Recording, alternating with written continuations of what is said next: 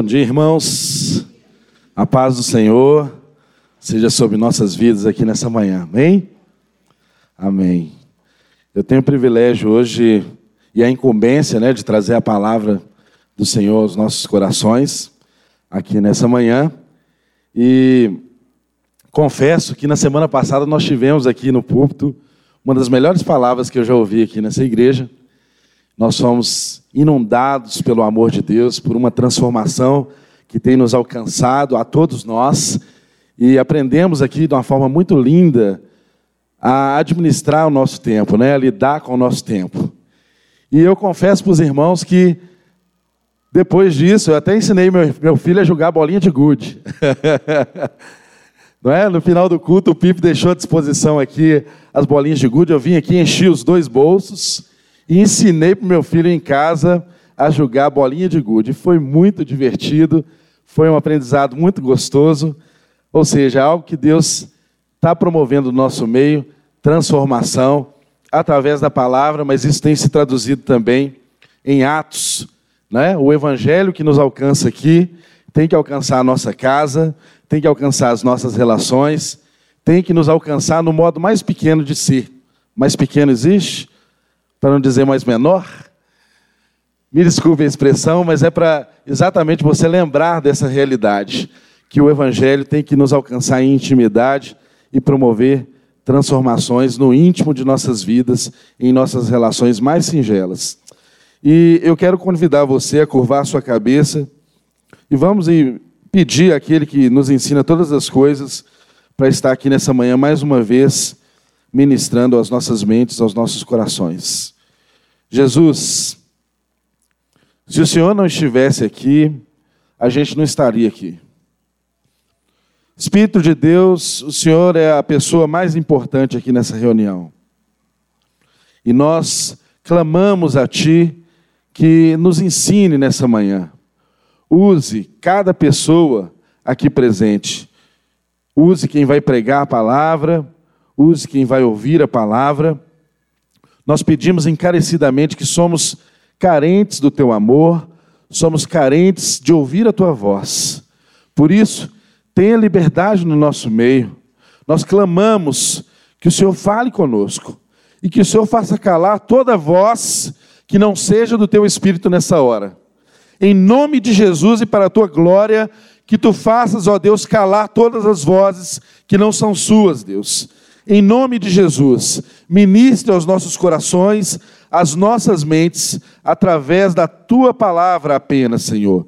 Em nome de Jesus, nos inunde da tua presença, nos faça sair deste lugar aqui nessa manhã, mais uma vez, renovados, transformados, alcançados por tua graça, Senhor. Essa graça transformadora, essa graça que nos faz ter horizonte para a vida, essa graça que renova a nossa esperança e nos faz querer viver para ti em todos os dias das nossas vidas, Senhor. Em nome de Jesus, nos abençoe, Deus, nessa manhã. Inclina, inclina-te a nós, Deus, e nos ensine como um bom mestre que tu és ó Espírito Santo de Deus. Nós oramos desde já com o coração agradecido, em nome de Jesus. Amém. Amém. Irmãos, antes de entrarmos exatamente aqui no texto bíblico que separamos para hoje, eu quero esclarecer que nós estamos, nós sempre temos por hábito aqui na nossa igreja seguir um livro da Bíblia, não é? Nós temos mensagens, rotineiramente, mensagens expositivas, dando uma sequência em algum livro da Bíblia. E para você que talvez não frequente o nosso culto ou que é nosso visitante, nós encerramos há poucas semanas a carta escrita de 1 Coríntios, não é?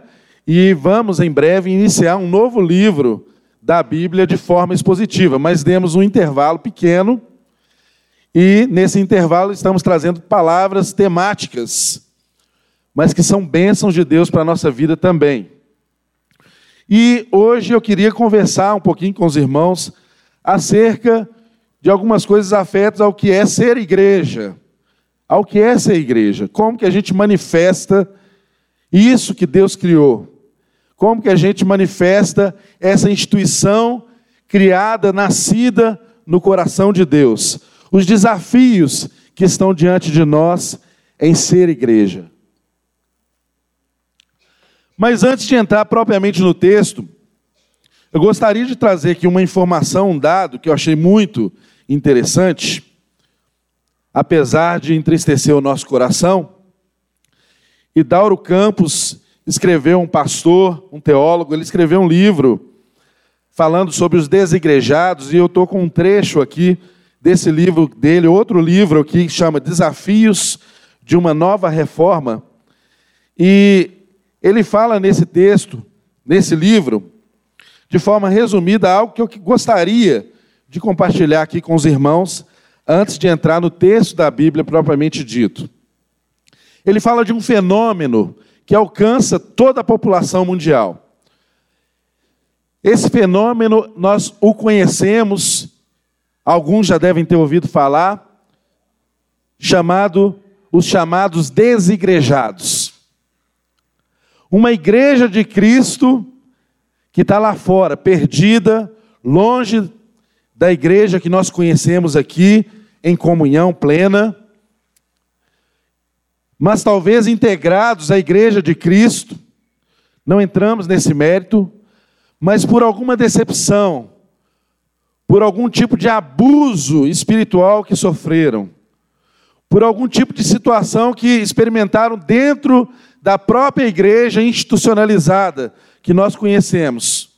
Essas pessoas se decepcionaram e resolveram não mais congregar com os irmãos e resolveram ter uma vida à parte, autônoma, dizendo assim: "Ah, eu não preciso de igreja para servir a Deus". Quantos de nós já não ouvimos essa expressão, não é? Eu não preciso de igreja para servir a Deus. Eu estou bem com Deus. Eu estou conectado com Deus. Eu não preciso de igreja. E ele traz aqui nesse livro alguns dados que são interessantes em relação ao Brasil.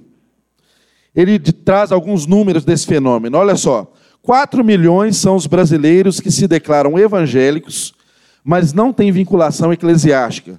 O percentual de evangélicos nessa situação é de 10%. Outra declaração: 62% dos desigrejados são egressos de denominação neopentecostais, cuja ênfase é a teologia da prosperidade.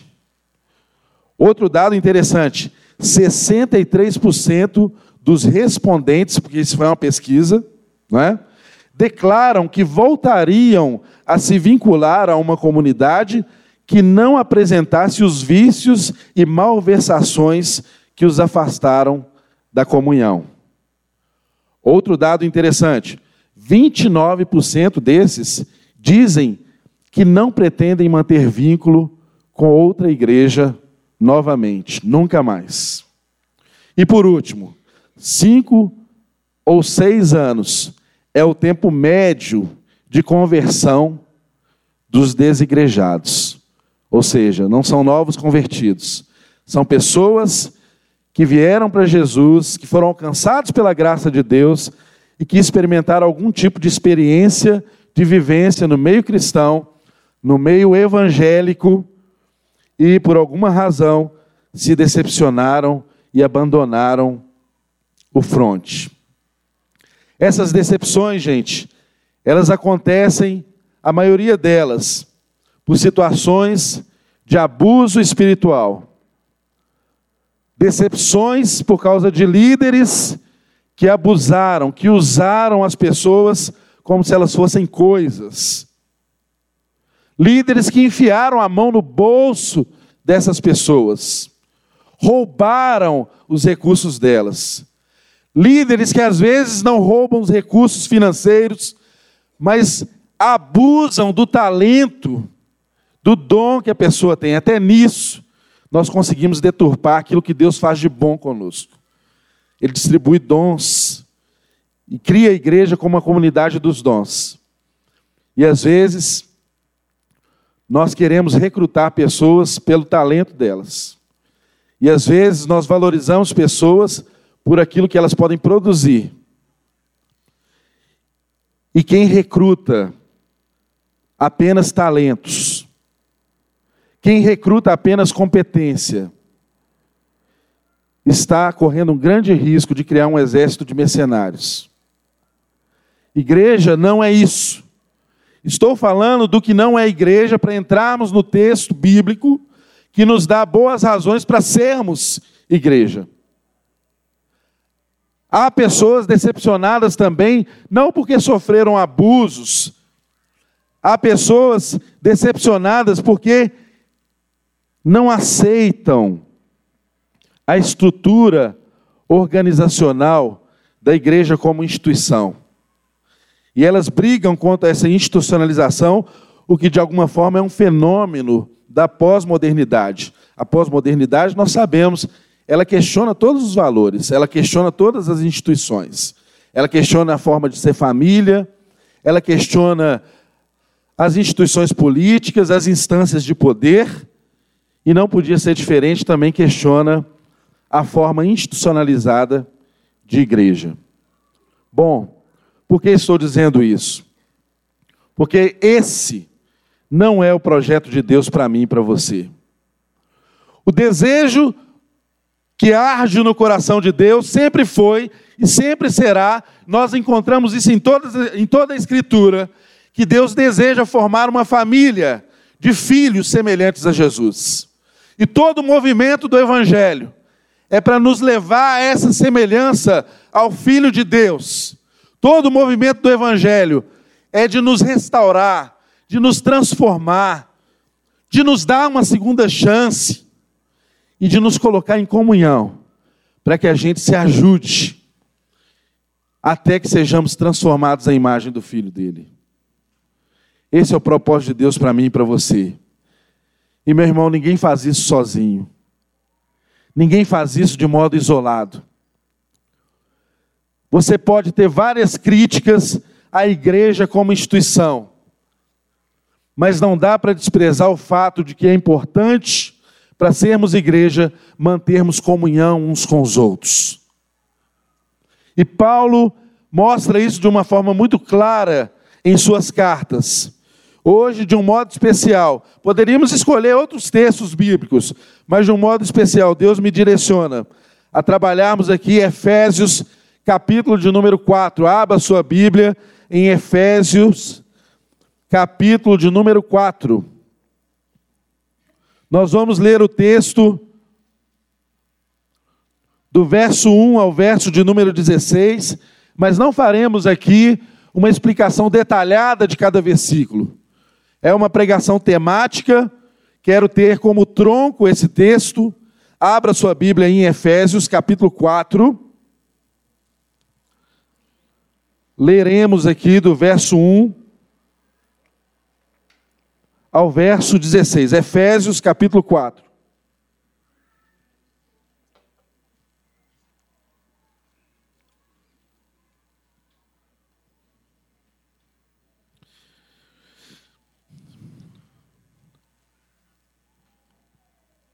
Verso 1: Rogo-vos, pois, eu, preso no Senhor, que andeis de um modo digno da vocação com que fostes chamados, com toda humildade e mansidão, com longanimidade, suportando-vos uns aos outros em amor, procurando guardar a unidade do Espírito pelo vínculo da paz.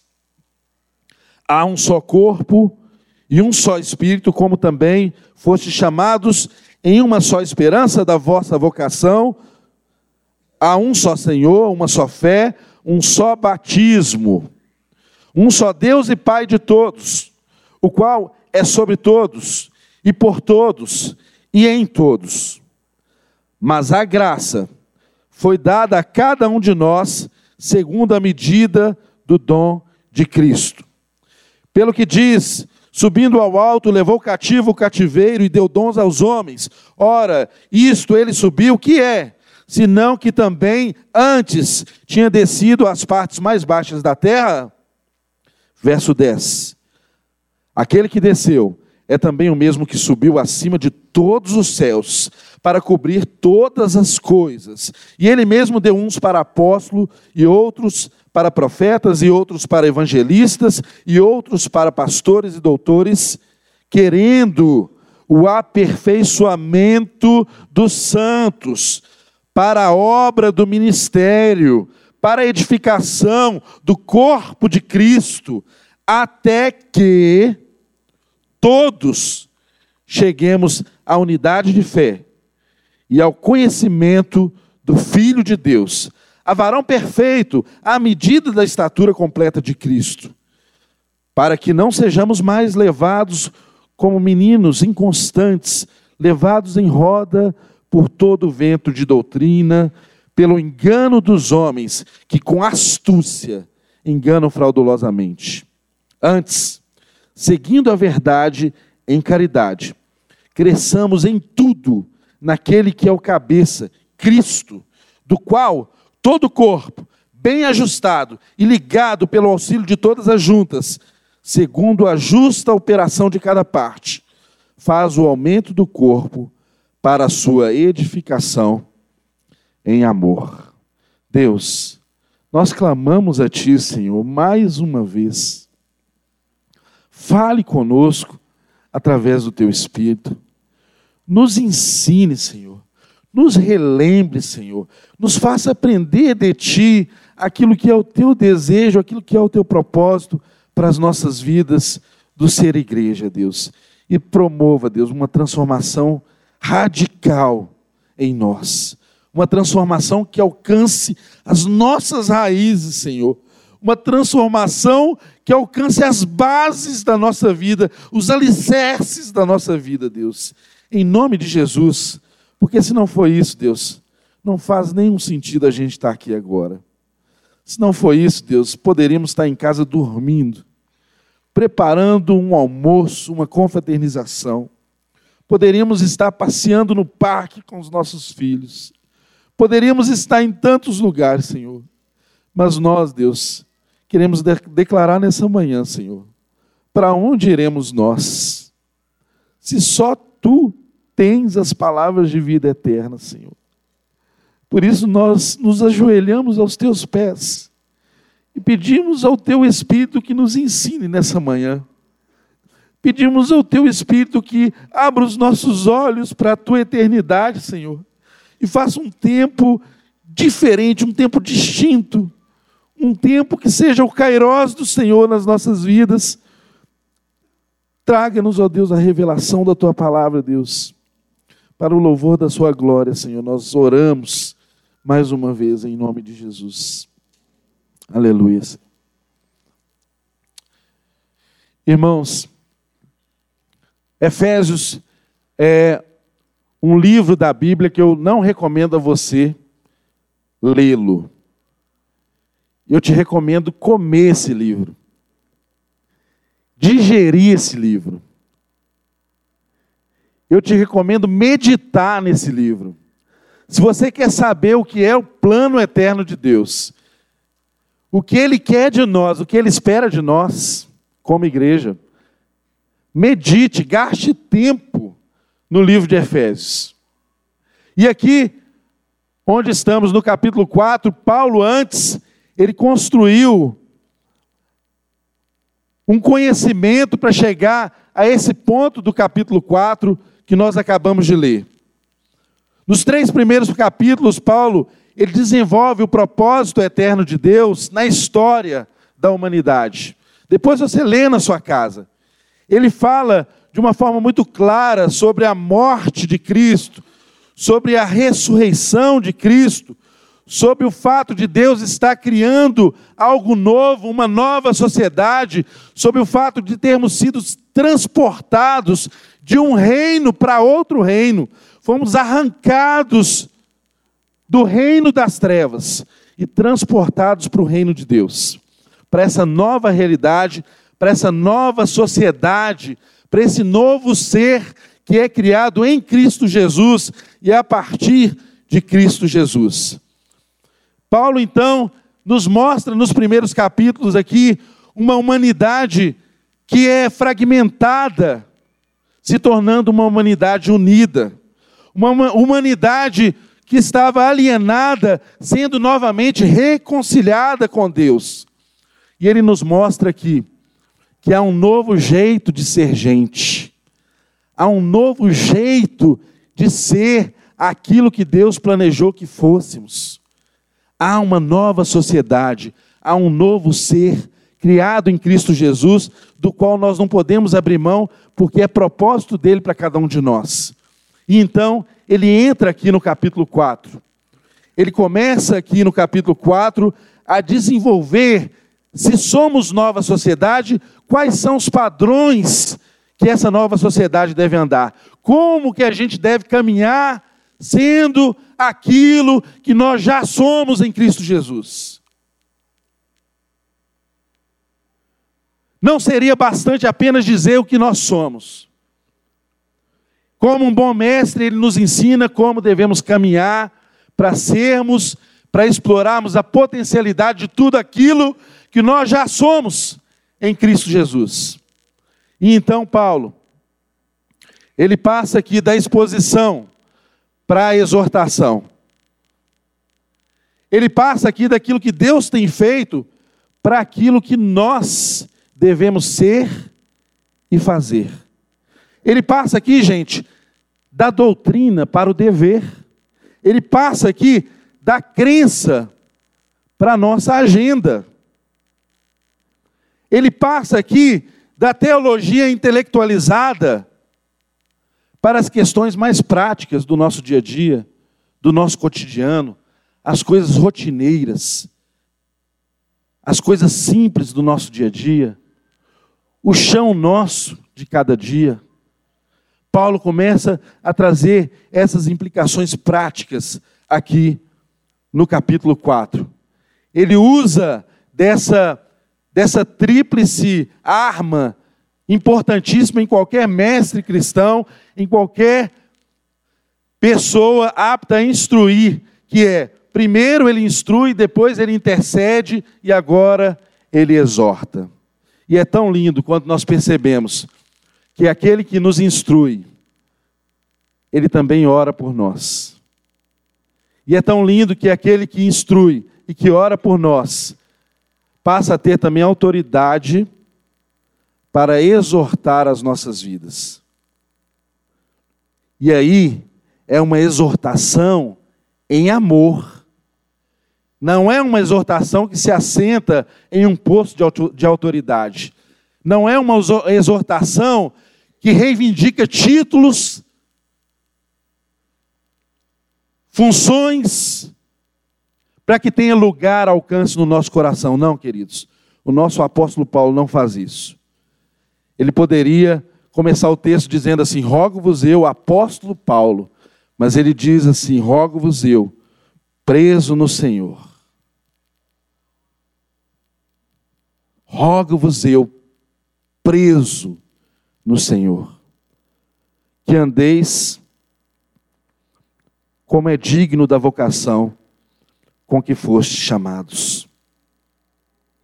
Irmãos, é importante nós percebermos uma coisa para a gente conseguir ser igreja, ser aquilo que Deus planejou que fôssemos, que a dignidade da nossa vida,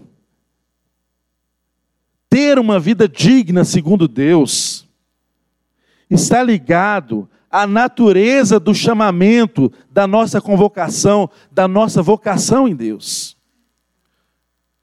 Você foi convocado, você foi vocacionado para quê? Nós, como igreja, basicamente, somos chamados para duas coisas. Primeiro, nós somos chamados para termos unidade uns com os outros. E Deus promove essa unidade de um modo muito louco, nós vamos ver aqui hoje, nessa mensagem, com algumas coisas que são aparentes contradições. E Deus também nos chama para sermos um só povo. Então, a união e a santidade, o fato de sermos um povo separado, o fato de sermos uma nação santa eleita por Deus, A unidade e a santidade devem caminhar juntas. E somente um povo unido e santo consegue ser a expressão daquilo que Deus espera de uma igreja aqui na terra. Hoje, nós nos ateremos mais ao aspecto da unidade. Mas se você estudar esse mesmo livro de Efésios, nos, cap... nos versículos seguintes ao que nós vamos parar aqui, você vai ver Deus tratando de forma específica de como é que ele enxerga o seu povo sendo um povo santo, um povo separado, um povo diferente. E você verá invariavelmente, o povo de Deus, em toda a história, como hoje acontece, nós pecamos quando nós queremos ser como os outros povos. Quando nós desejamos ser aquilo que nós não fomos criados para ser. E o que que Deus nos traz aqui de instrução nesse texto? Bom, gente, nós podemos fazer pelo menos quatro perguntas aqui para extrairmos alguns conceitos, algumas afirmações, algumas proposições acerca dessa unidade que Deus quer e espera de nós.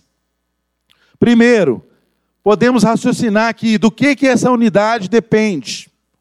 Do que depende essa unidade? Segundo, podemos raciocinar aqui de onde que surge essa unidade, de onde que ela vem?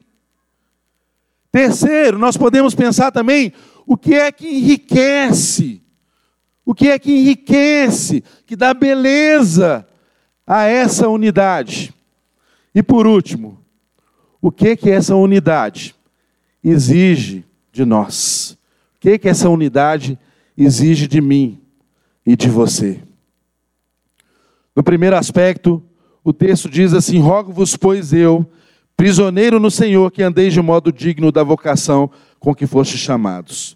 Verso 2: Com toda humildade e mansidão, com longanimidade, suportando-vos uns aos outros em amor, procurando guardar a unidade do Espírito pelo vínculo da paz.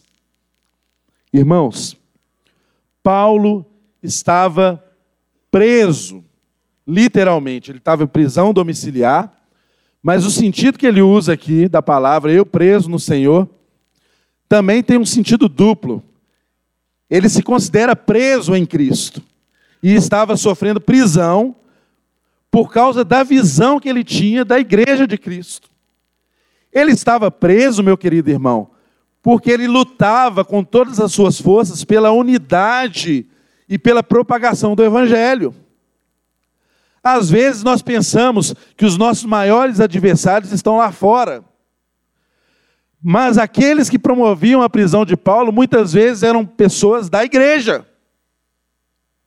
Eram pessoas que eram contrárias ao movimento de unidade que Paulo estava promovendo. Às vezes, as maiores oposições que nós sofremos é dentro da igreja, são dentro da igreja. E por isso também aí está a razão de termos um exército de desigrejados. Porque a igreja, apesar de nós termos a compreensão plena de que a igreja não se trata de um prédio físico, nós não podemos ignorar que também precisamos da treliça, precisamos da instituição, precisamos de suporte, precisamos nos organizar para que a nossa comunhão seja mais plena. Ora, você veja só, veja só, estamos aqui num ambiente que só é possível de existir porque somos igreja institucionalizada também, organizada também. Estamos todos aqui sentados num prédio que é alugado, abrigados do sol e da chuva. Do sol nem tanto, né? Quem está aí. A turma que está iluminada, né? Os iluminados. Mas olha só, a instituição nos promove isso. Então, quando a instituição cumpre o seu papel, a sua razão de ser, a organização é boa, não é ruim. O problema é quando nós permitimos que a treliça, que o suporte seja maior do que a videira. O problema é quando nós valorizamos o suporte mais do que as pessoas. O problema é quando você entende que igreja é um lugar onde se vai e não o que se é. E o que Deus quer nos ensinar aqui nessa manhã, que a nossa unidade, ela parte desse pressuposto de que há uma vida a ser vivida, conforme uma vocação determinada por Deus. Só que muitas vezes nós nos conformamos em viver de uma, de uma forma medíocre, mediana. E às vezes temos a sensação de que Deus não se preocupa com isso. Tudo continua correndo como deve correr, tudo acontecendo rotineiramente como deve acontecer, você criando seus filhos, levando eles para a escola, dando melhor para sua família, vindo à igreja todos os domingos e tal e tal e tal. Mas Deus não nos chamou para termos uma vida simplesmente medíocre simplesmente na média. Deus espera de nós uma vida num padrão de excelência. Nós somos vocacionados a isso. Agora, como que essa dignidade é expressada no nosso meio como igreja? Quais são as características que você percebe em alguém que vive igreja de uma forma vocacionada, de uma forma como foi chamado para viver? o texto nos explica de uma forma clara. Ele diz assim no verso 2: com toda humildade, com mansidão, com longanimidade, suportando-vos uns aos outros em amor. Querido, não há como ser igreja se você não for uma pessoa humilde.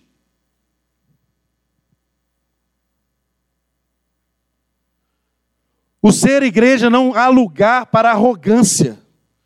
Primeiro, porque nós não chegamos aqui por méritos nossos.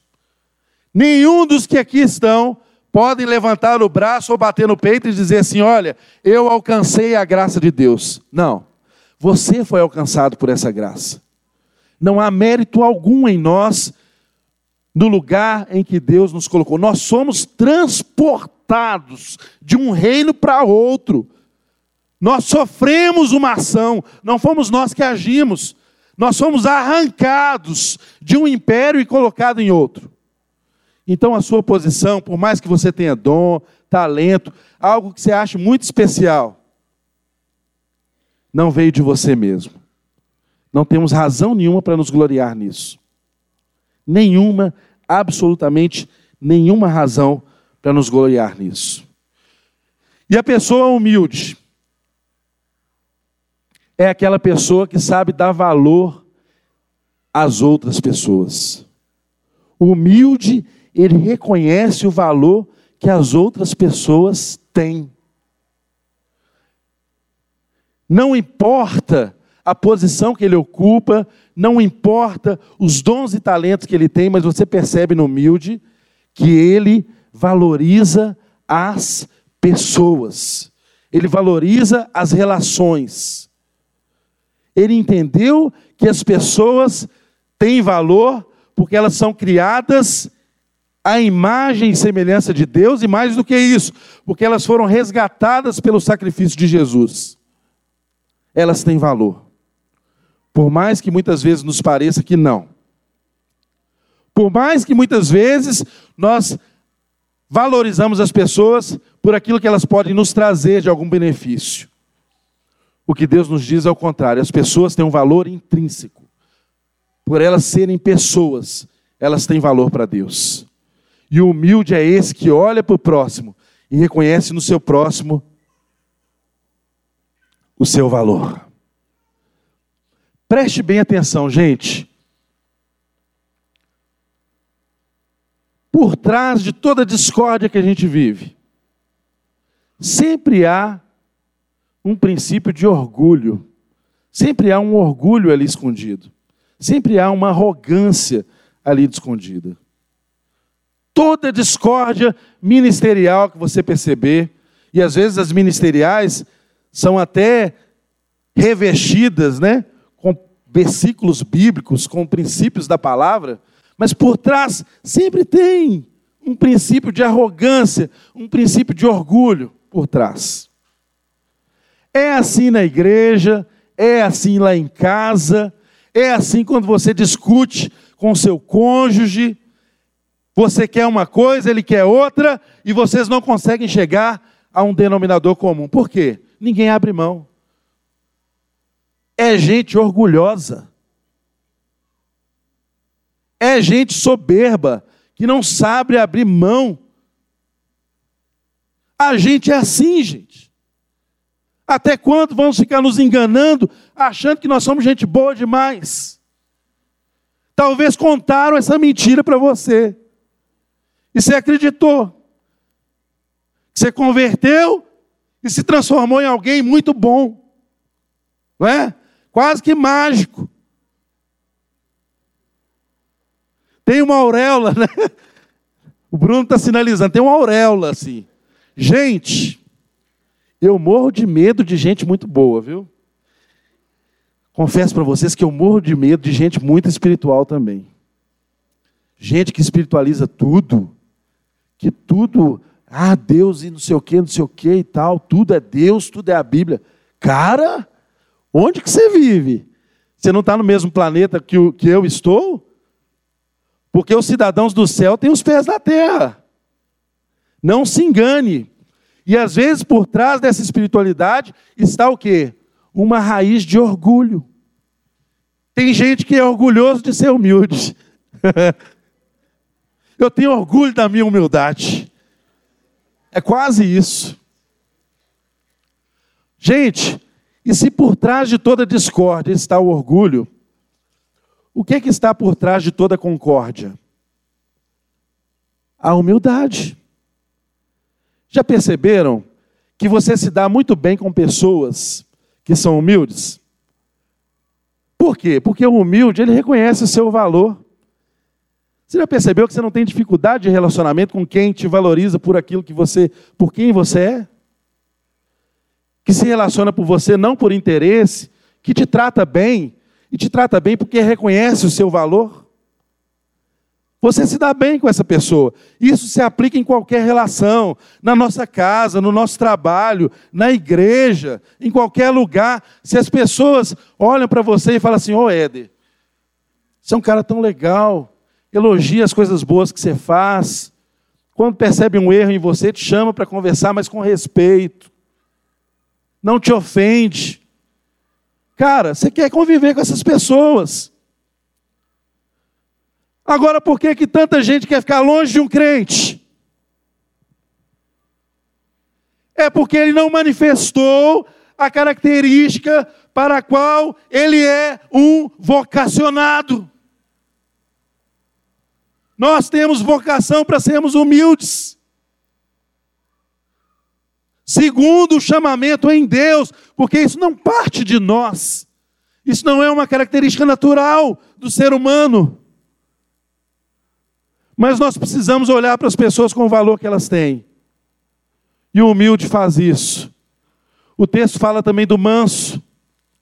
Nós precisamos ser manso. Ah, mansidão, cara.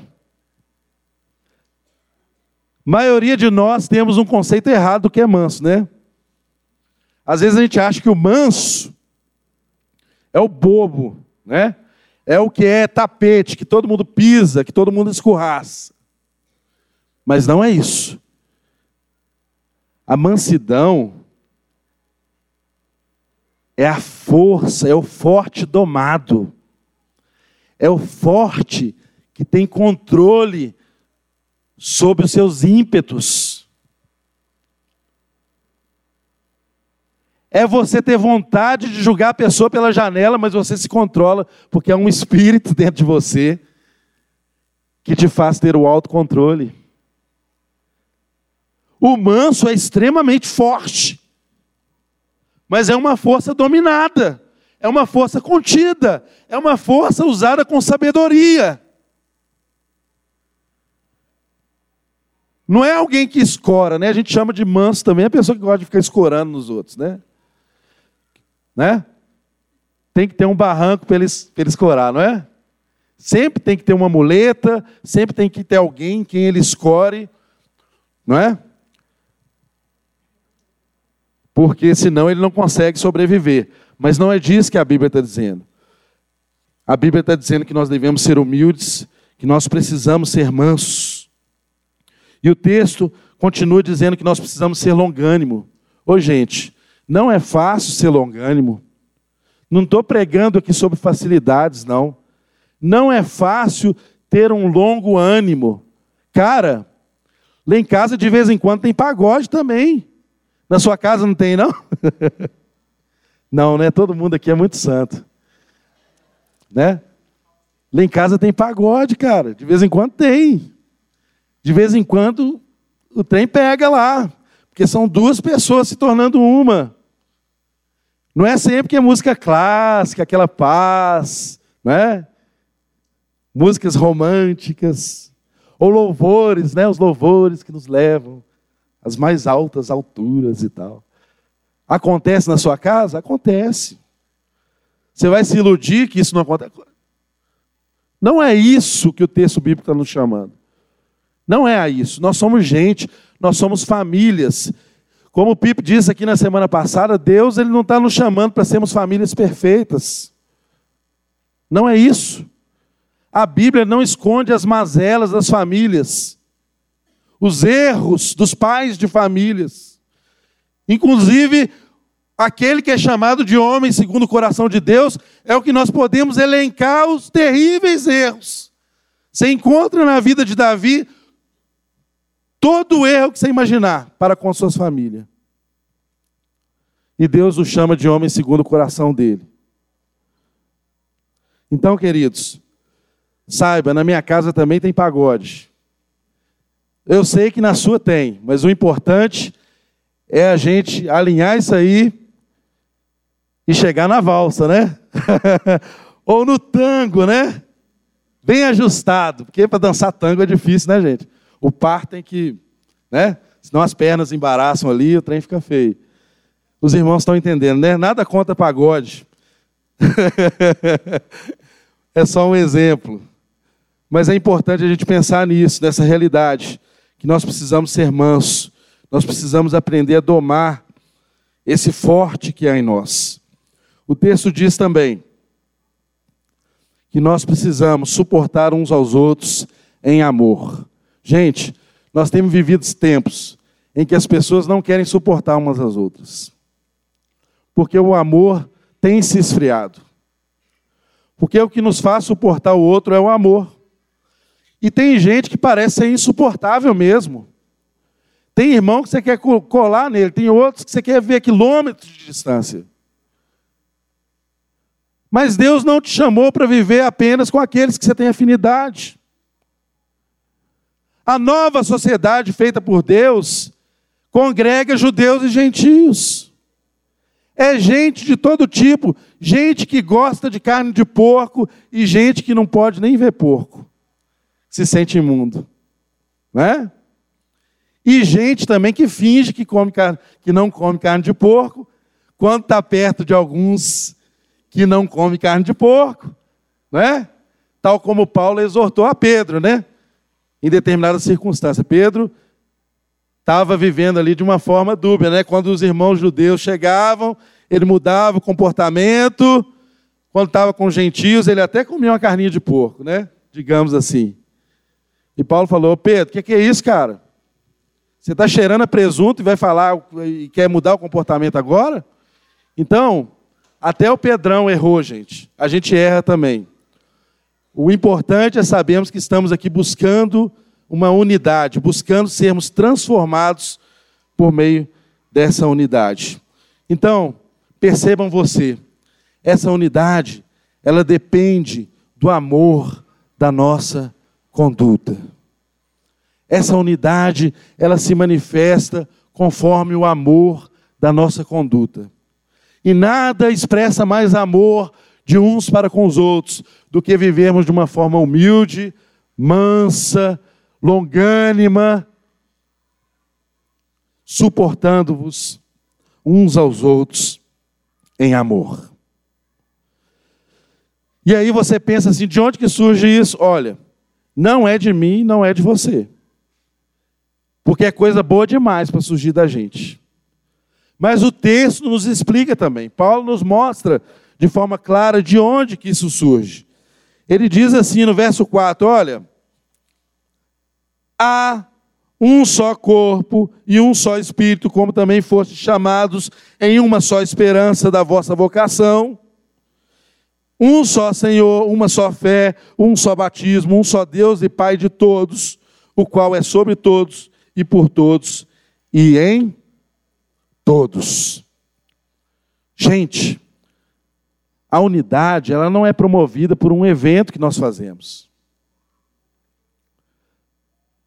Semana passada nós reunimos quase 300 homens lá no estacionamento na confraria.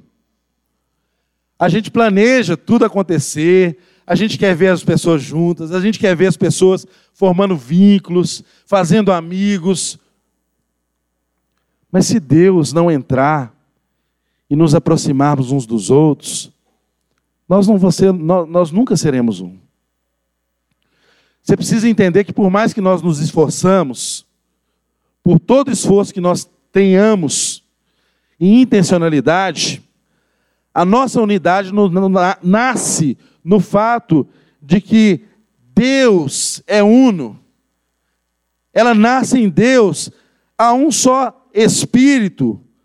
Também foste chamados numa só esperança, a um só Senhor, uma só fé um só batismo, um só Deus, um só Pai de todos. Aquele irmão insuportável é filho do seu pai, meu caro. Ele está sendo aperfeiçoado como você, e vai se preparando porque ele vai viver a eternidade com você.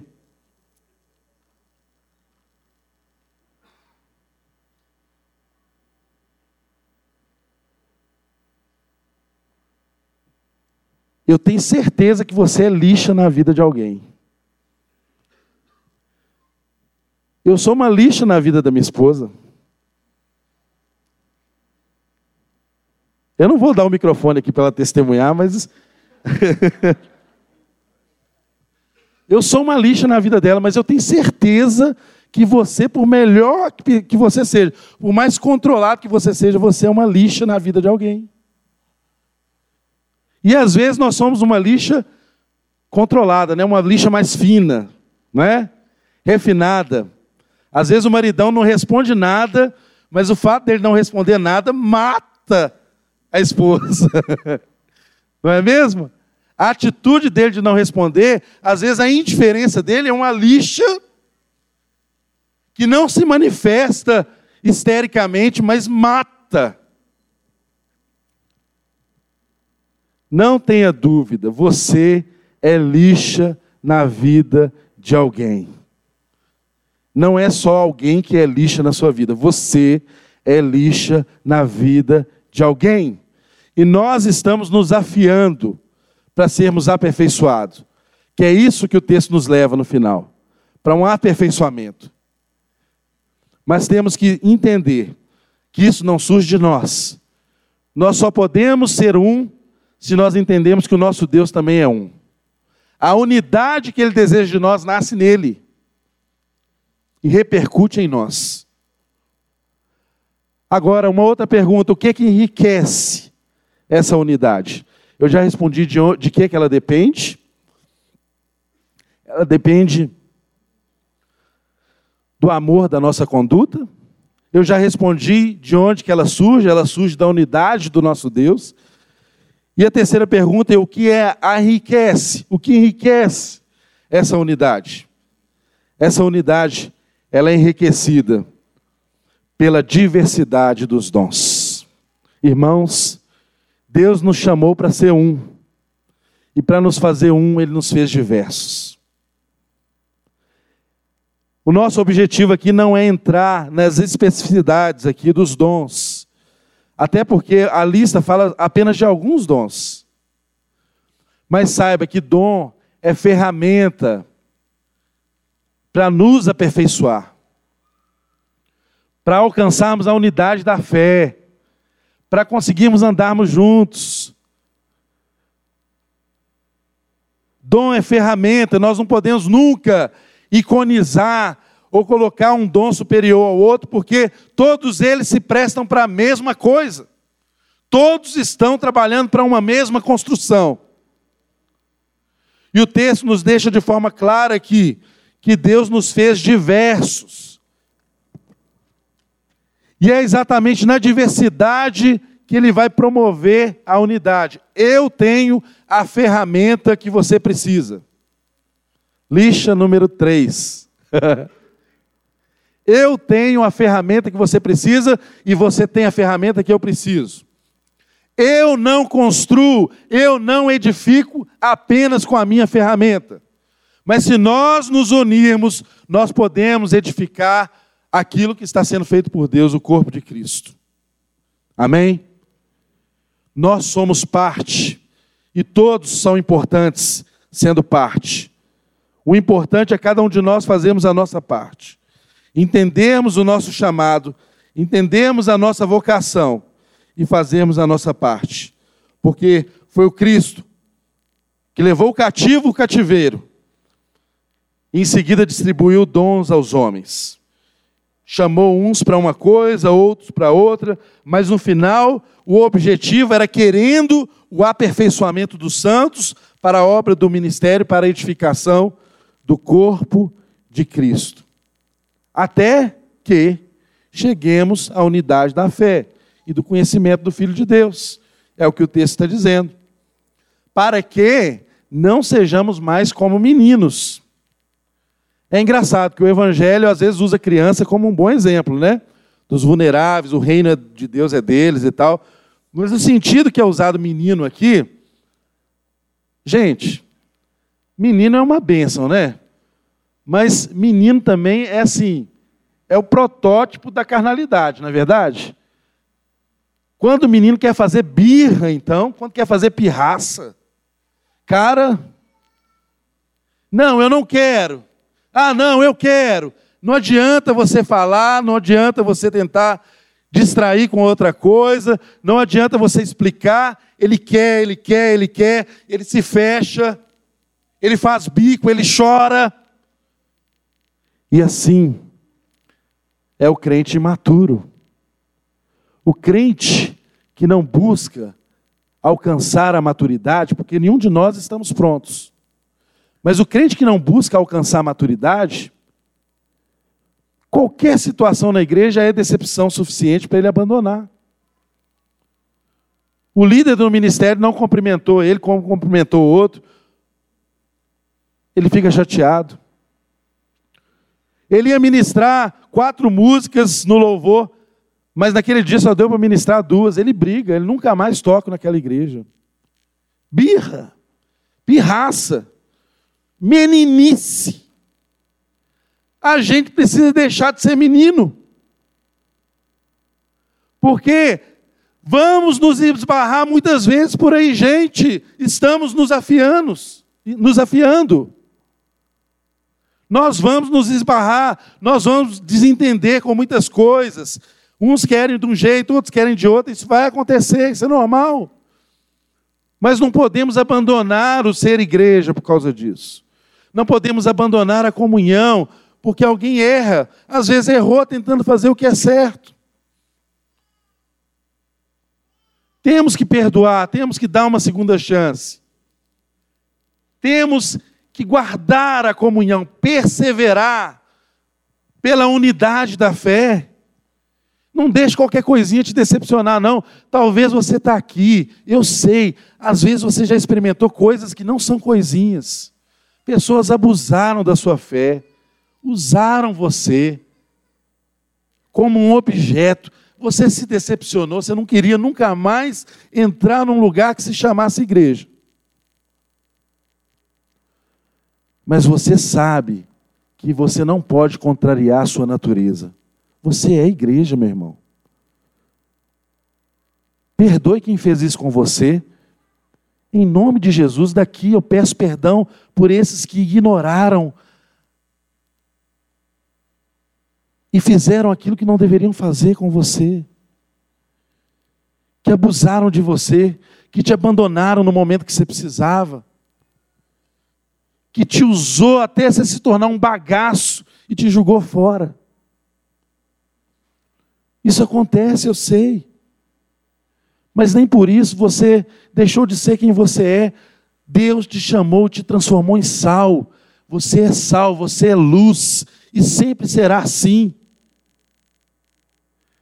Dê uma nova chance para que Deus promova essa transformação na sua vida e te traga de volta para o caminho. Não ande mais à margem. Você tem uma vocação, você tem um jeito que você funciona melhor.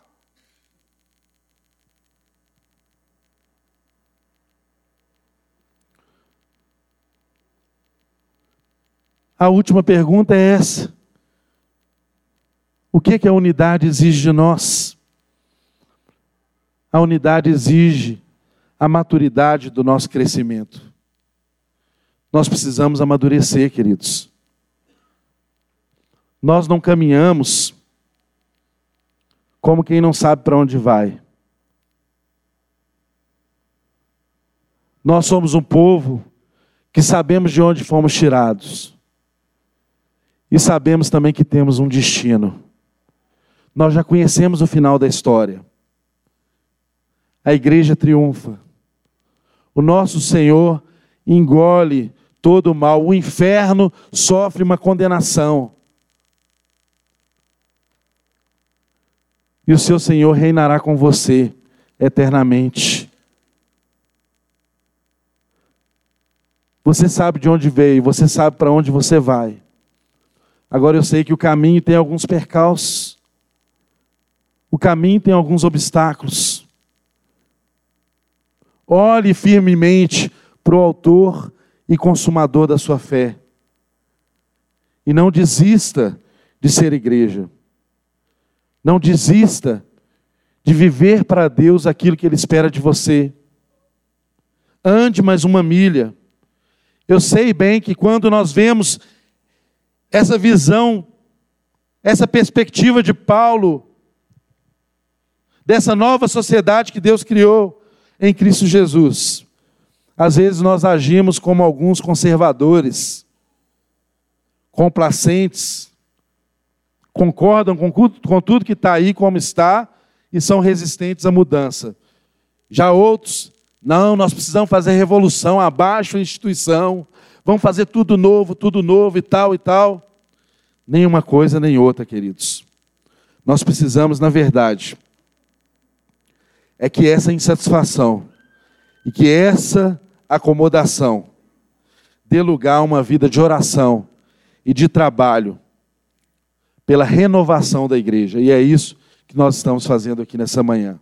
Eu e você estamos aqui para sermos renovados. E por fim, Deus coloca diante de nós esse quadro. Uma comunhão que se aprofunda, um profundo desejo de manter a unidade cristã visível ou de reavê-la se em algum momento ela foi perdida, um ministério ativo de todos os membros, todos envolvidos, engajados, e um crescimento firme para a maturidade cristã, sempre edificados e buscando se sustentar na verdade, em amor. Porque às vezes nós queremos agir só com a verdade, e a verdade sem amor machuca, distancia as pessoas. E às vezes nós queremos amar sem a verdade, e o amor sem a verdade é frouxo, é frouxidão. Nenhuma coisa nem outra.